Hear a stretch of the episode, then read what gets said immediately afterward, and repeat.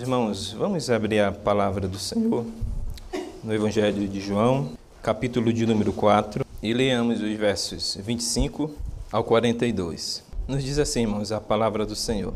Eu sei, respondeu a mulher, que há de vir o Messias, chamado Cristo. Quando ele vier, nos anunciará todas as coisas. Disse-lhe Jesus: Eu o sou, eu que falo contigo. Neste ponto chegaram os seus discípulos e se admiraram de que estivesse falando com uma mulher. Todavia, nenhum lhe disse: Que perguntas? Ou por que falas com ela? Quanto à mulher, deixou seu cântaro, foi à cidade e disse àqueles homens: Vinde comigo e veja um homem que me disse tudo quanto tenho feito. Será este, porventura, o Cristo? Saíram, pois, da cidade e vieram ter com ele. Nesse interim, os discípulos lhe rogavam, dizendo: Mestre, come. Mas ele lhes disse: Uma comida tenho para comer, que vós não conheceis. Diziam então os discípulos uns aos outros: Ter-lhe-ia porventura alguém trazido o que comer? Disse-lhe Jesus: A minha comida consiste em fazer a vontade daquele que me enviou e realizar a sua obra.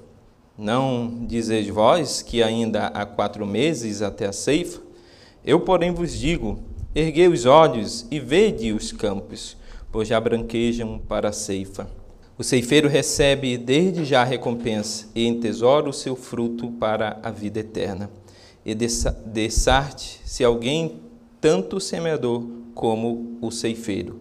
Pois no caso é verdadeiro o ditado: um é o semeador e outro é o ceifeiro. Eu vos enviei para ceifar o que não semeastes. Outros trabalharam e vós entrastes no seu trabalho.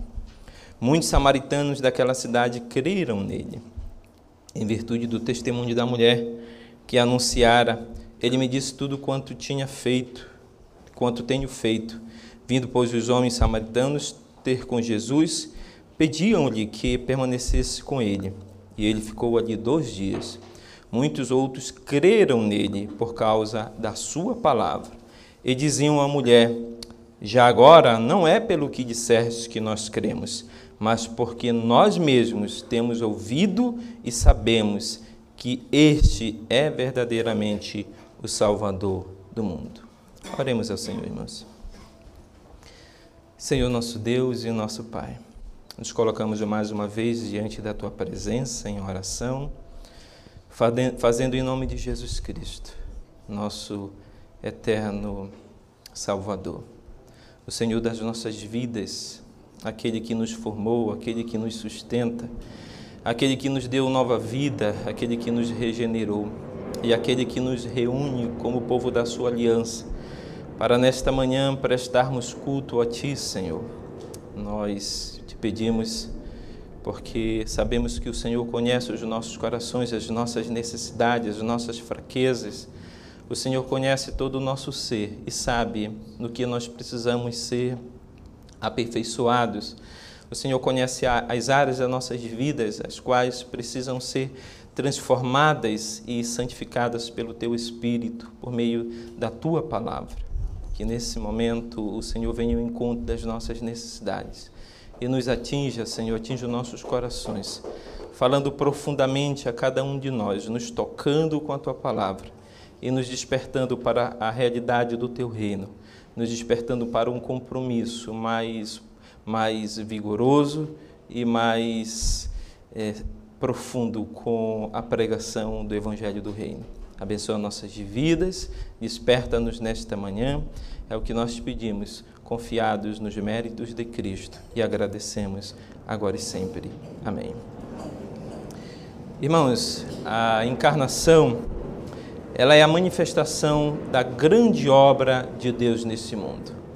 E nesse mundo perdido, que se encontra em grandes trevas, revelando a condição da humanidade e a sua incredulidade e rebelião a Deus.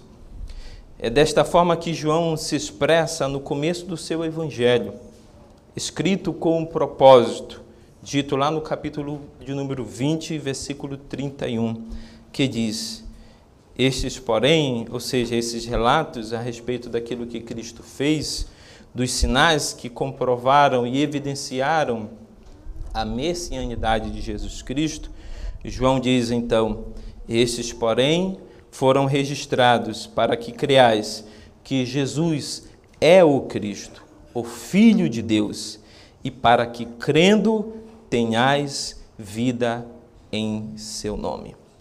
Nós podemos observar desde o começo do Evangelho de João que o mundo se encontra em trevas e que, diante dessa condição de trevas e de perdição, o evangelista João nos narra que o Verbo encarnou-se e que o Verbo veio a esse mundo na condição de luz, trazendo salvação a todos os homens perdidos.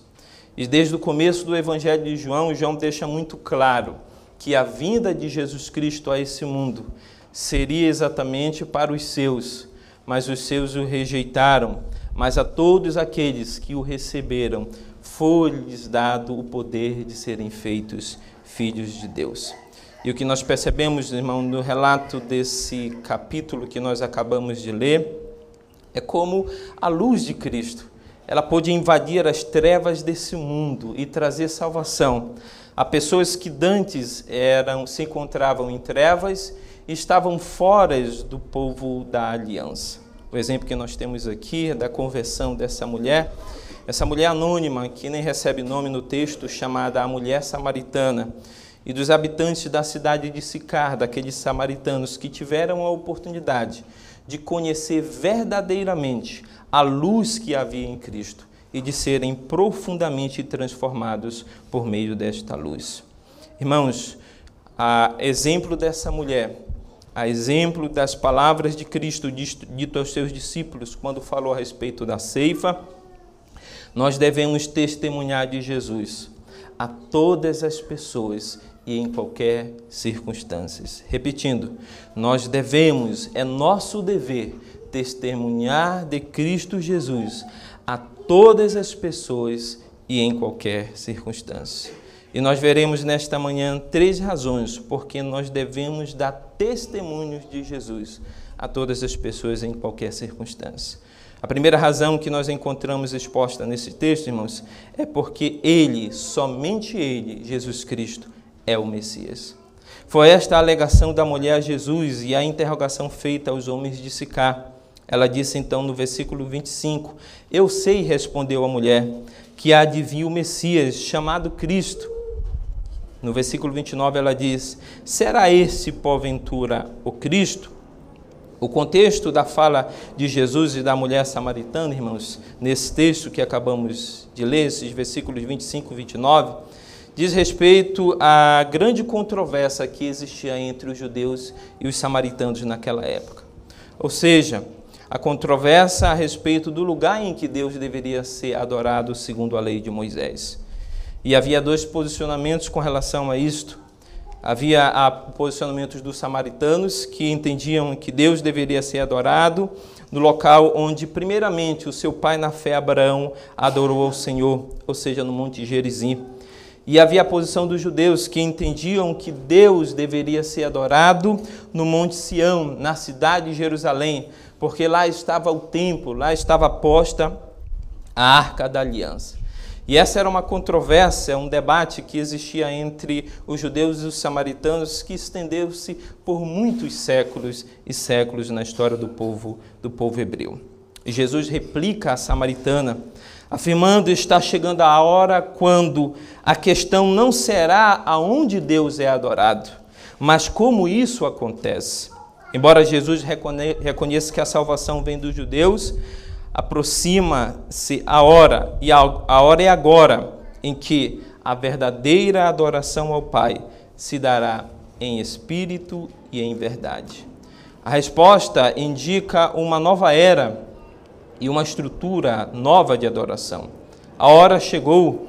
Isso leva naturalmente, irmãos, à grande questão sobre a figura da prometida nova era, que é o Messias. Ela então comenta sobre o Messias que explicará tudo para nós, diz ela. Diante dessa afirmação, Jesus responde dizendo simplesmente: Eu sou eu que falo contigo. É muito profundo o significado das palavras de Jesus à mulher samaritana. Jesus afirma que o Messias é o doador da vida eterna por meio do Espírito Santo, quando afirma que ele é a água viva e quem beber da água que ele dá nunca mais terá sede. Pelo contrário, a água que ele lhe der jorrará como uma fonte para a vida eterna. O Antigo Testamento, irmãos, é o pano de fundo para essa expressão encontrada no Evangelho de João, que possui um sentido metafórico. Em Jeremias, capítulo de número 2, versículo 13, Javé censura os judeus desobedientes pelo fato de rejeitarem a ele o manancial de águas vivas. Os profetas olharam para frente para um tempo quando correrão de Jerusalém águas vivas, Ezequiel 47, 9 e Zacarias 14, 8. A metáfora do Antigo Testamento fala do conhecimento de Deus e de sua graça que prover purificação, vida espiritual e poder transformador do espírito. Jesus usou a necessidade da água física daquela mulher para sustentar a vida numa região árida como uma lição prática, irmãos para ensinar a necessidade que ela possuía de uma transformação espiritual.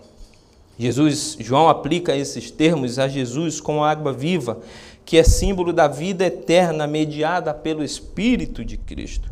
O Espírito Santo age a partir de dentro, em virtude do novo nascimento e à luz da revelação da verdade em Jesus Cristo. O que Jesus deixou claro a essa mulher, irmãos, é que o Senhor Jesus, ele era o cumprimento das profecias do Antigo Testamento. Os profetas haviam falado que Deus faria jorrar entre o seu povo águas vivas, e Jesus Cristo era exatamente aquela água viva que Deus estava fazendo agora jorrar como correntes sobre o seu povo. E que por meio dessas águas a vida eterna estava sendo concedida àqueles homens. O apóstolo João está afirmando que Jesus é o Messias e que na vinda se cumpre as palavras dos profetas. Como disse em Isaías, no capítulo 44, versos 3 a 4, quando ele diz: Porque derramarei água sobre o sedento e torrentes sobre a terra seca. Derramarei o meu espírito sobre a tua posteridade e a minha bênção sobre os teus descendentes. E brotarão como Eva, como salgueiros junto às correntes das águas profeta Ezequiel, também no capítulo 36, versos 25 a 27, diz: Então aspergirei água pura sobre vós, e ficareis purificados de todas as vossas imundícias, e de todos os vossos ídolos vos purificarei. Dá-vos-eis coração novo, e porei dentro de vós espírito novo. Tirarei de vós o coração de pedra, e vos darei coração de carne Porei dentro de vós o meu espírito, e fareis que andeis os meus estatutos, guardeis os meus juízos e os observeis. Habitareis na terra que eu dei a vossos pais. Vós sereis o meu povo, e eu serei o vosso Deus. O que podemos notar dessas profecias, irmãos, é que Deus já havia prometido esses dias. E esses dias, irmão, se deram por meio da vinda de Jesus Cristo, da encarnação do Verbo. A água viva era Jesus Cristo, ao qual Jesus mencionou nesse texto, e como já foi pregado na semana passada. E essa vida eterna que Jesus Cristo trouxe àqueles que puderam experimentar dessa água viva, é uma vida que nos é trazida por meio do Espírito Santo o Espírito Santo que nos regenera, é o Espírito Santo que nos purifica, é o Espírito Santo que abre os nossos olhos espirituais para que vejamos a grande salvação que há em Jesus Cristo. É o Espírito Santo, irmãos, que nos faz experimentar a grande transformação de Deus em nossas vidas, quem provoca em nós o novo nascimento. É o Espírito Santo que, por meio da Sua palavra, nos santifica, nos tornando mais e mais semelhantes a Cristo Jesus e nos tornando parecidos com o nosso Mestre. O que João nos dá a certeza nesse texto, falando a respeito do diálogo de Jesus com aquela samaritana, é que ele era o cumprimento das profecias, ele era aquela água viva que os profetas haviam mencionado, e que essa água viva fala a respeito da vida eterna, que seria dada aos homens por meio do recebimento do Espírito Santo. E que o Espírito Santo em nós, irmãos, é a garantia de que nós experimentaremos essa vida eterna. E essa experiência da vida eterna, que não é apenas uma experiência do porvir, porque às vezes quando nós imaginamos a respeito da vida eterna, nós imaginamos que quando João fala da vida eterna, ele está falando de um evento futuro, de um evento escatológico, de um evento que se dará numa era muito distante da nossa, num evento que se dará após a vinda de Cristo Jesus, quando nós seremos transformados e nós receberemos um corpo glorificado e estaremos diante do Senhor por toda a eternidade, de que ali nós receberemos a vida eterna. De fato, a Bíblia fala a respeito disso. Os evangelhos nos mostram que quando Cristo vier, se manifestará em nós essa vida eterna. Mas a Bíblia fala também da vida eterna no tempo presente, no sentido de que nós já recebemos em Cristo a vida eterna. Nós receberemos a vida eterna quando Cristo se manifestar, mas nós já recebemos a vida eterna porque bebemos e experimentamos da água da vida porque nós recebemos o Espírito Santo que nos regenerou, que nos transformou e que nos santifica, que nos deu o verdadeiro conhecimento de quem é Cristo e que nos faz experimentar no tempo presente, mesmo em meio a grandes sofrimentos, aflições e perseguições nesse mundo, nos faz experimentar o antigozo da vida eterna que nós receberemos quando Cristo se manifestar em glória. E esse é exatamente o testemunho que João dá a respeito de, do diálogo que Jesus Cristo teve com aquela mulher. O contexto, como eu disse, foi o debate a respeito do lugar em que o povo de Deus deveria adorar a Deus. Jesus mostra àquela mulher que a partir daquele momento, a partir do momento em que o reino de Deus entrou neste mundo, em que se deu a plenitude dos tempos, o lugar da adoração não mais importaria porque os verdadeiros adoradores adorariam a Deus em espírito e em verdade. Quando Jesus fala em espírito e em verdade, Jesus está falando exatamente, entendo eu que Jesus está falando aqui nesse texto a respeito do Espírito Santo. Porque nós só podemos de fato adorar a Deus, irmãos, porque nós fomos feitos filhos dele porque nós fomos regenerados pelo Espírito Santo, porque nós fomos feitos novas criaturas por meio do Espírito Santo, porque nós recebemos o Espírito Santo em nós. E é por meio do Espírito Santo, ou seja, por meio da mediação do Espírito Santo, é que nós nos apresentamos diante de Deus para oferecer a Ele um culto que lhe seja agradável. Mas Jesus também está falando da verdade ele diz duas palavras: que a adoração se dará em espírito e em verdade. E nós sabemos, irmãos, que a verdade nesse texto também ela aponta para Jesus Cristo. Jesus Cristo, ele mesmo disse que ele era o caminho, a verdade e a vida. Ou seja, nós só podemos nos apresentar a Deus para adorá-lo por mediação do Espírito Santo em nós, mas também por meio de Jesus Cristo. Aliás, o próprio Cristo nos deixou muito claro esta verdade, que nós só podemos ser recebidos na presença de Deus por meio de Jesus Cristo. Cristo é que nos torna acessíveis a Deus. Cristo é que nos torna Deus, quem torna Deus favoráveis a nós. Por essa razão é que a Bíblia nos dá o testemunho de que Ele é a propiciação de Deus em nosso favor.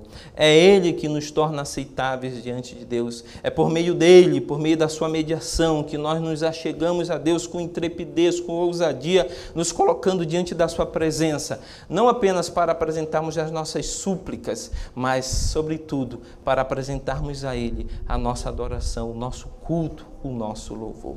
O que Cristo dá testemunho à mulher, diz que o lugar onde Deus deva ser adorado pouco importaria a partir daquele momento, porque a adoração ela se daria pela mediação de Jesus Cristo, pela mediação do Espírito Santo, através de Jesus Cristo, de que os verdadeiros adoradores, eles adorariam o Pai em espírito e em, em verdade.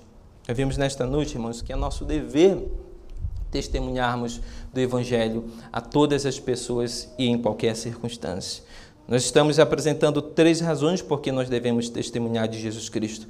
E a primeira é porque somente Ele é o Messias, o doador da vida, o doador do Espírito Santo. A segunda razão é porque para nós é uma grande bênção participarmos dessa dessa obra de salvação, dessa obra de semeadura e colheita no reino de Deus.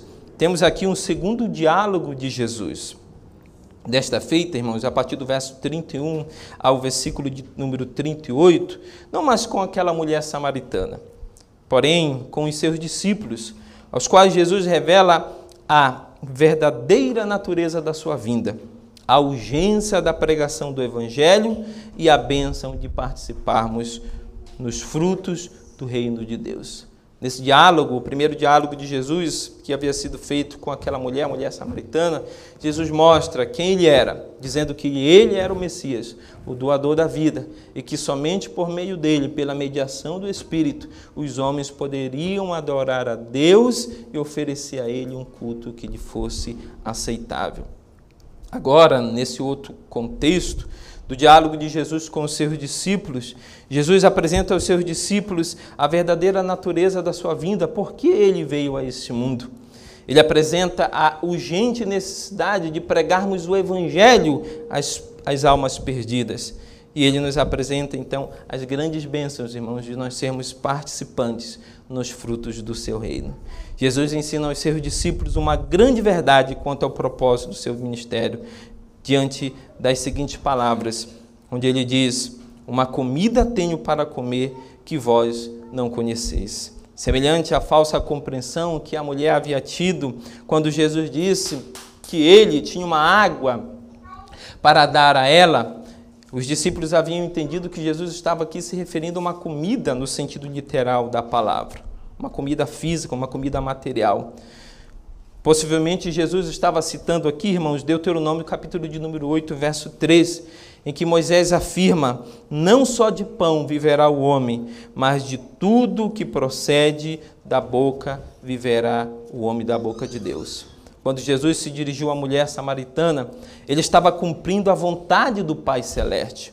A obediência à vontade de Deus e a dependência dele resumiam toda a vida e todo o ministério de Jesus Cristo. A vontade de Deus que Jesus tinha que cumprir está explícita lá em João 6, 38, 40. vou pedir que os irmãos abram em João 6, 38 ao 40, em que Jesus deixa muito claro o que significa exatamente essa comida que ele tinha para comer, que os discípulos não conheciam. Ele diz: Porque eu desci do céu, não para fazer a minha vontade, e sim a vontade daquele que me enviou. E a vontade de quem me enviou é esta: que nenhum eu perca de todos os que me deu. Pelo contrário, eu o ressuscitarei no último dia. De fato, a vontade de meu Pai é que todo homem que vir o Filho e nele crer tenha a vida eterna. E eu ressuscitarei no último dia. Jesus deixa muito claro aqui, irmãos, qual era o, o propósito da sua vinda. O propósito da sua vinda a esse mundo era cumprir a vontade do Pai. Quando ele fala dessa comida que ele tinha para comer, que os discípulos não conheciam, era exatamente essa: cumprir a vontade do Pai, que era exatamente reunir um povo, um povo a qual Deus já havia eleito na eternidade.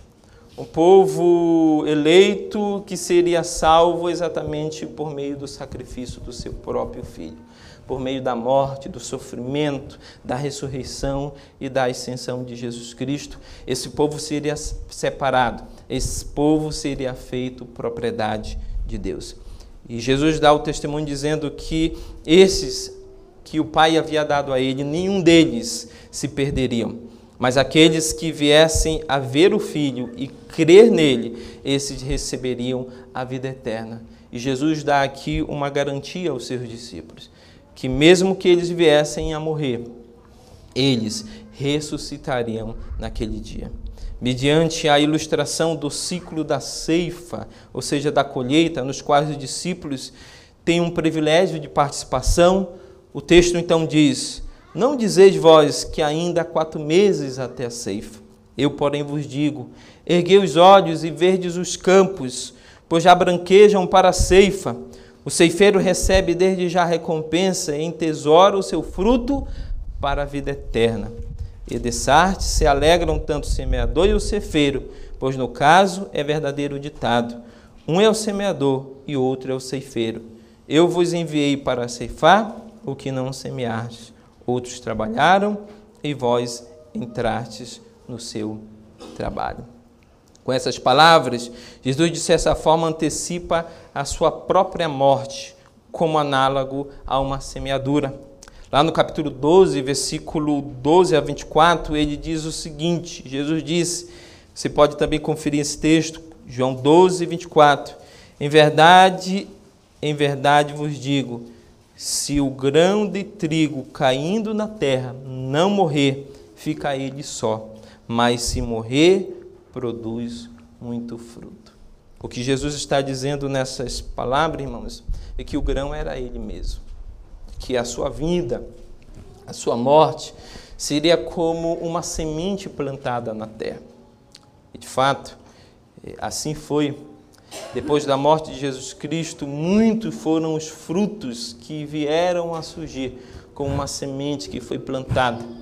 E pelo processo natural de germinação, quando nós plantamos, irmãos, uma semente, essa semente primeiramente ela morre.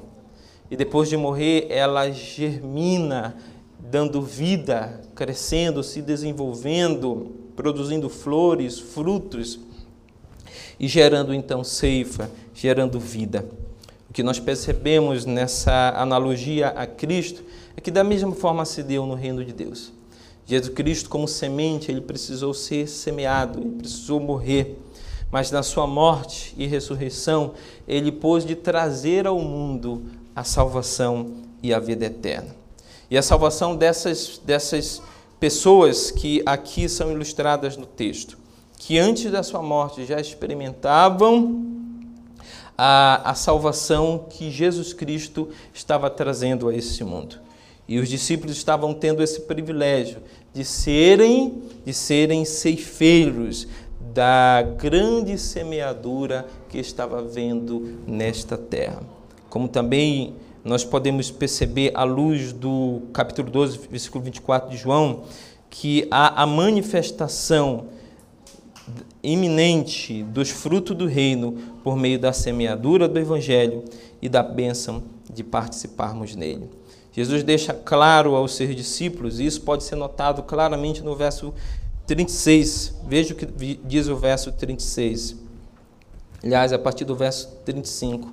Não dizeis vós que ainda há quatro meses até a ceifa. Eu, porém, vos digo: erguei os olhos e vede os campos, pois já branquejam para a ceifa. O ceifeiro recebe desde já recompensa e entesoura o seu fruto para a vida eterna. Se alegram tanto o semeador como o ceifeiro. Pois, no caso, é verdadeiro o ditado: um é o semeador e outro é o ceifeiro. Eu vos enviei para ceifar o que não semeaste. Outros trabalharam e vós entrastes no seu trabalho. O que Jesus está apresentando aos seus discípulos é aquilo que eles já conheciam. Se nós olharmos para os textos do Antigo Testamento, nós perceberemos que desde a saída do povo hebreu, da terra do Egito e o estabelecimento deles em Canaã, esse povo se, se apresentou como um povo de agricultores.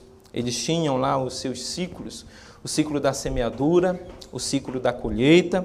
Eles, como bons agricultores, eles sabiam exatamente qual era a época em que a terra deveria ser arada, em que a semente deveria ser plantada e o tempo exato para a colheita dos primeiros frutos. E Jesus toma esse conhecimento que os seus discípulos, que um israelita daquela época possuía a respeito do ciclo da semeadura, do ciclo da colheita e dos frutos, para demonstrar aos seus discípulos que aquele tempo era o tempo de grande colheita, que a semeadura já havia feito. E aí então nós podemos nos perguntar a que semeadura Jesus estava se referindo nesse texto? Quando ele diz que os discípulos eram naquela ocasião eles eram os ceifeiros. E quem havia sido o semeador? o semeador nesse texto, provavelmente Jesus estivesse referindo-se aqui a, a, ao próprio João Batista. O próprio João Batista foi o primeiro grande semeador, porque a mensagem de João Batista era: arrependei-vos e crede no Evangelho. Arrependei-vos, porque o reino de Deus está entre vós. João Batista foi o grande primeiro semeador da mensagem do Evangelho entre os homens. Ele foi aquele que veio preparar o caminho para a vinda do Messias. E quando Jesus Cristo veio anunciar a mensagem do reino, a mensagem do reino já era conhecida entre os judeus daquela época. Jesus Cristo apenas veio corroborar as palavras de João Batista, de que o reino de Deus é chegado e de que aquela época era uma época propícia ao arrependimento e à fé em Jesus Cristo. Então, os discípulos, eles poderiam agora experimentar o que? Eles poderiam experimentar a colheita. A colheita de que? Dos frutos de uma semente que havia sido semeado anteriormente por outras pessoas. Talvez Jesus estivesse se referindo aqui a João Batista, ou a ele mesmo, porque no diálogo com a mulher, o que nós percebemos é que Jesus lançou sobre o coração daquele, daquela mulher a semente do Evangelho. Jesus testificou àquela mulher quem ele realmente era, dizendo que ele era o Messias, que ele era a fonte da vida eterna, que ele era o doador da vida. E a semente estava posta.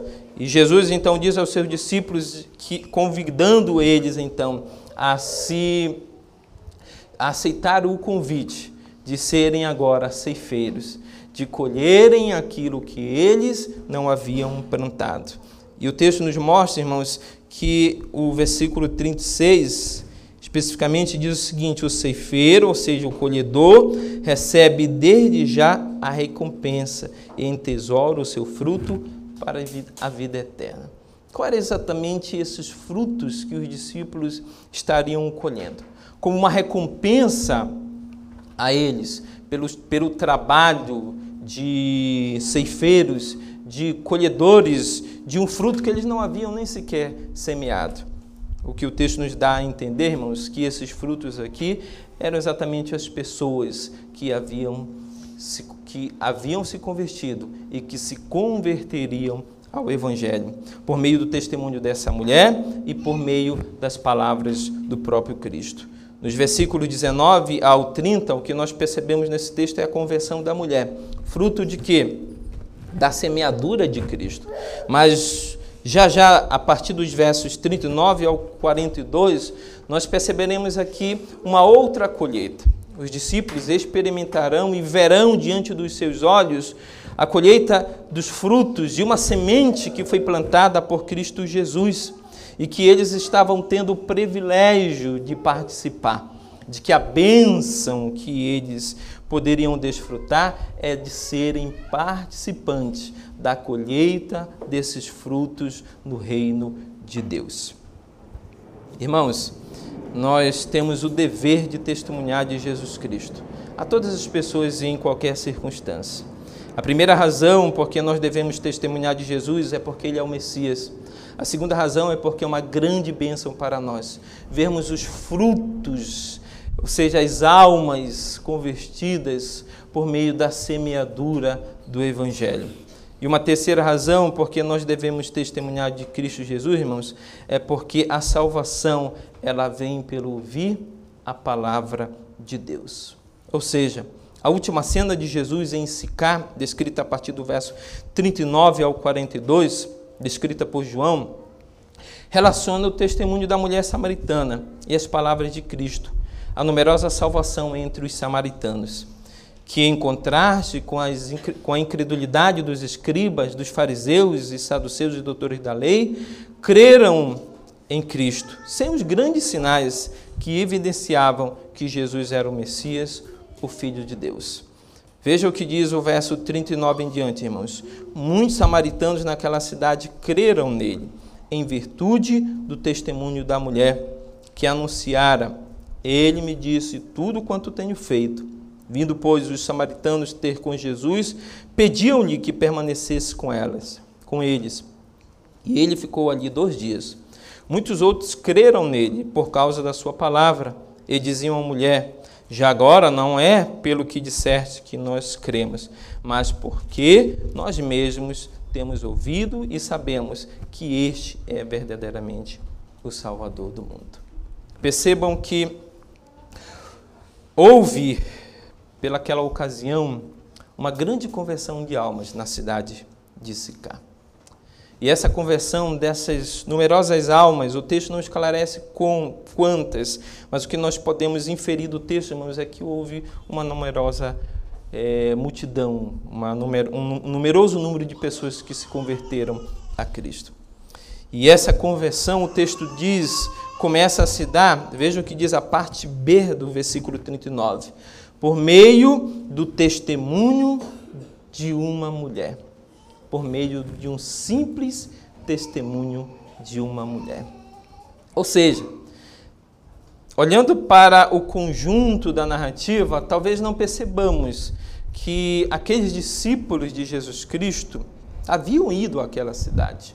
O texto nos mostra que a ocasião foi exatamente o momento em que Jesus havia saído da Judéia, começo do capítulo de número 4, por ouvirem os fariseus, os saduceus, os religiosos da época, de que Jesus batizava e muitos eram batizados por ele. O texto nos informa que Jesus saiu da Judéia para a Galiléia.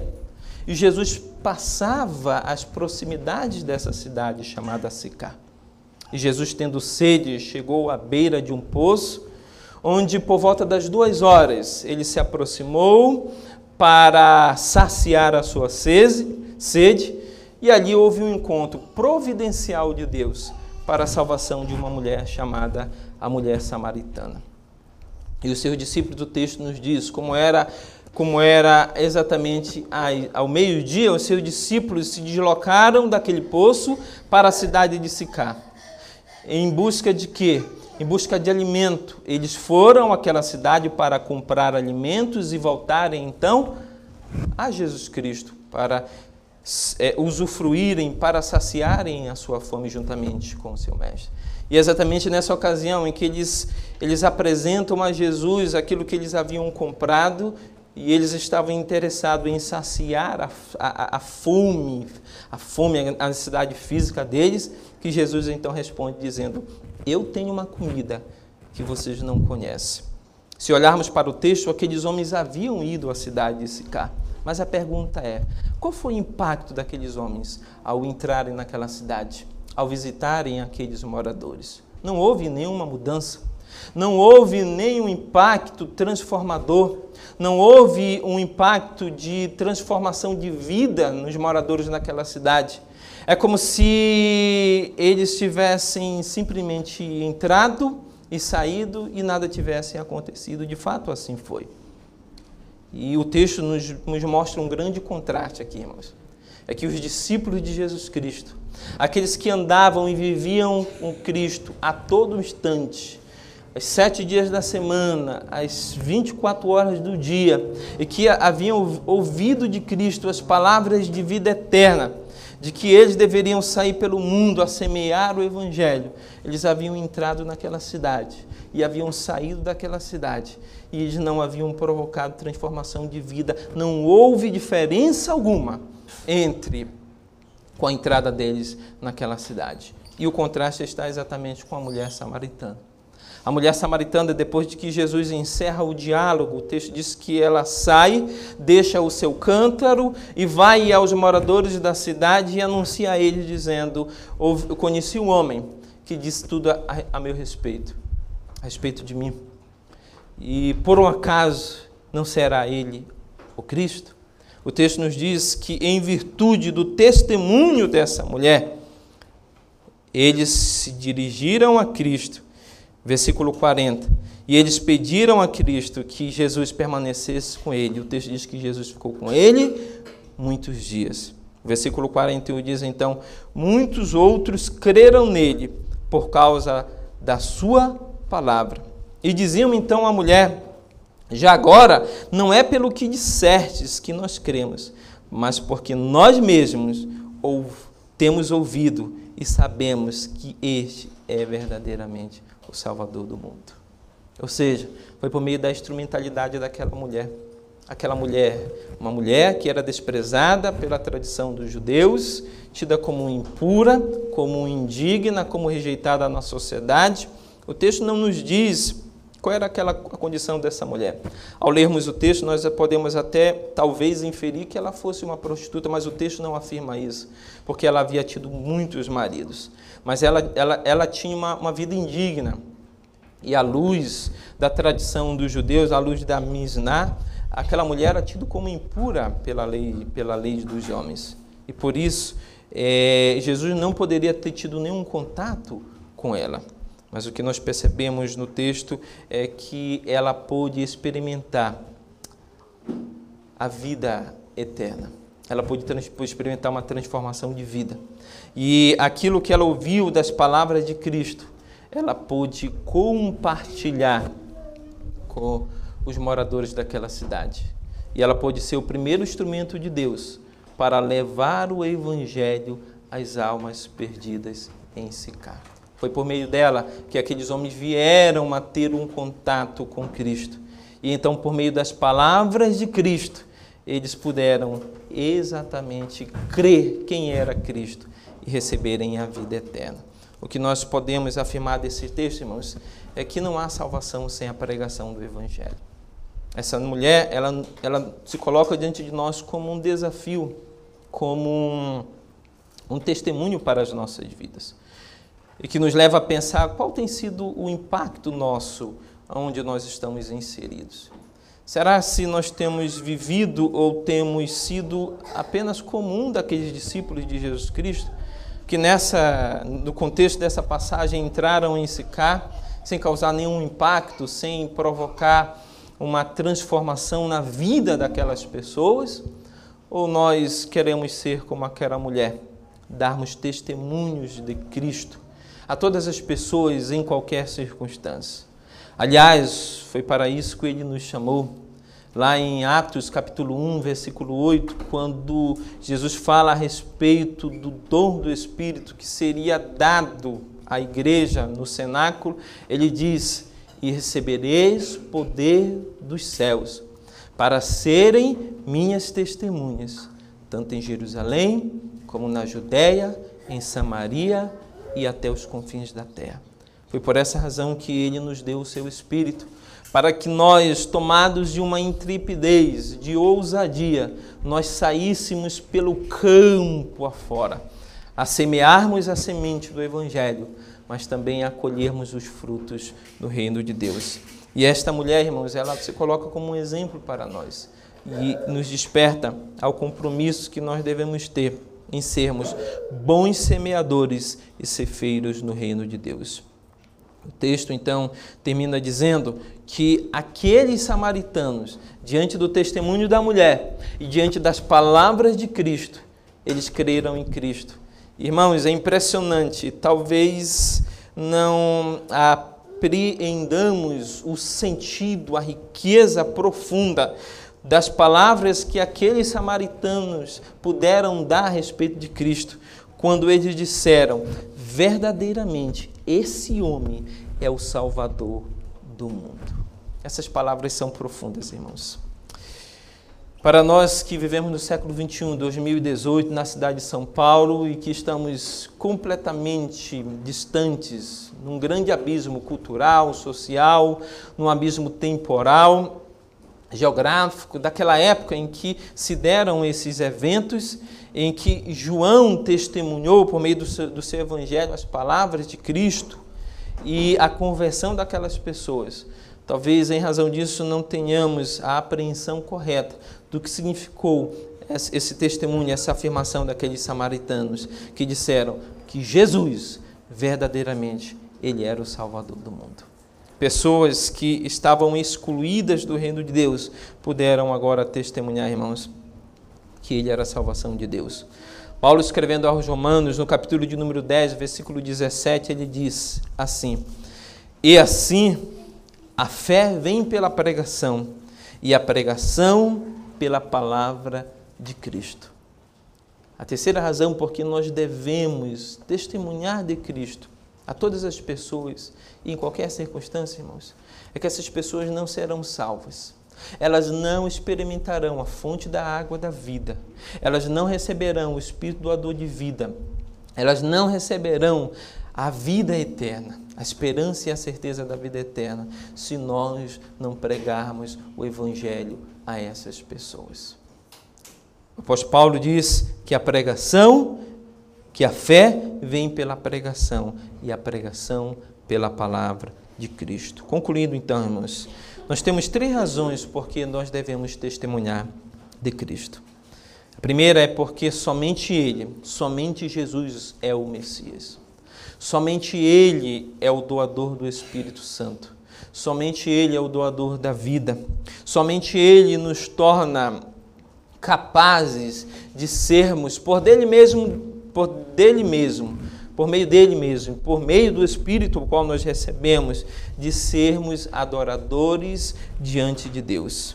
A segunda razão é que é para nós uma grande bênção, irmãos, participarmos tanto da semeadura como da colheita dos frutos do reino de Deus. E a terceira razão é porque a salvação só poderá ser experimentada pelos homens por meio da pregação do Evangelho.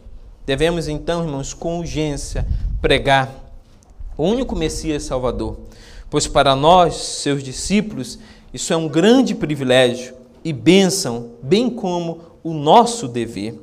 Que Deus nos desperte para a grande realidade do seu reino entre nós, para um compromisso mais verdadeiro e intenso com a bênção da mensagem do reino dos céus, que é arrependei-vos e credes no Evangelho para a salvação e para a vida eterna. Que Deus em Cristo então nos abençoe.